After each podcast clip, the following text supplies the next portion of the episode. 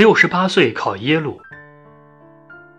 阿克塞波青年时代喜欢学习语言、学习历史，喜欢阅读文学作品。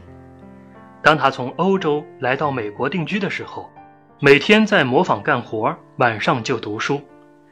但没过多久，他就结了婚。此后，他的精力全部用在应付农场的日常工作和家庭的各种开销上。多年过去了，他再也找不到时间学习。六十三岁那年，他决定退休。孩子们请他和他们同住，但阿克塞波拒绝了。不，他回答说：“你们搬到我的农场来吧，农场归你们管理。我上山去住，我在山上能望见你们。”他在山上修建了一座小屋，自己做饭，自己料理生活。闲暇时去公立图书馆借许多的书回来阅读。他觉得自己从来没有生活的这么自在。他一反过去的习惯，早晨常常在床上躺到七八点钟，吃罢饭，往往还忘记打扫房间或者是清洗碗碟。后来，他甚至开始在夜间外出散步。他发现了黑夜的奥秘，他看到了月光下广阔的原野，听到了风中摇曳着的草和树的声音。有时。他会在一座小山头停下来，张开双臂，站在那里欣赏脚下沉睡的土地。阿克塞波从图书馆借来的书中有一本小说，这本小说让他感触很深。小说的主人公是一名耶鲁大学的青年学生。小说主要叙述他怎样在学业和体育方面取得的成就。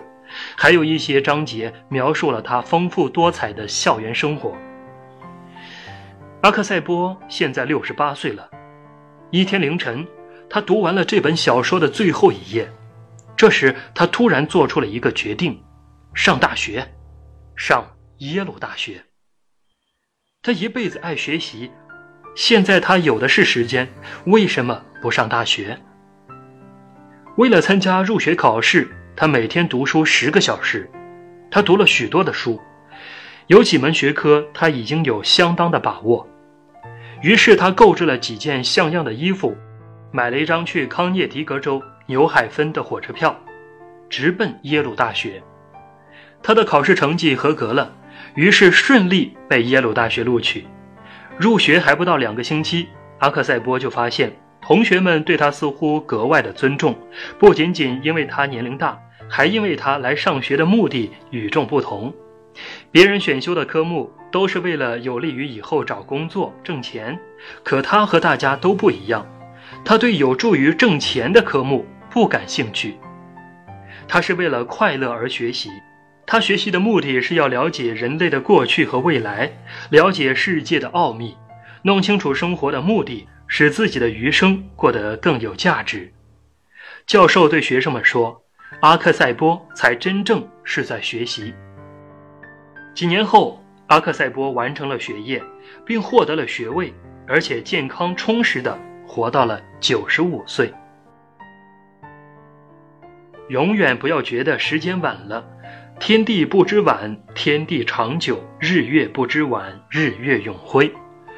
过好你迎来的每一天，实施你的每一个决定，感受你正在感受的一切。收获你种下的所有的果实，这就是生活。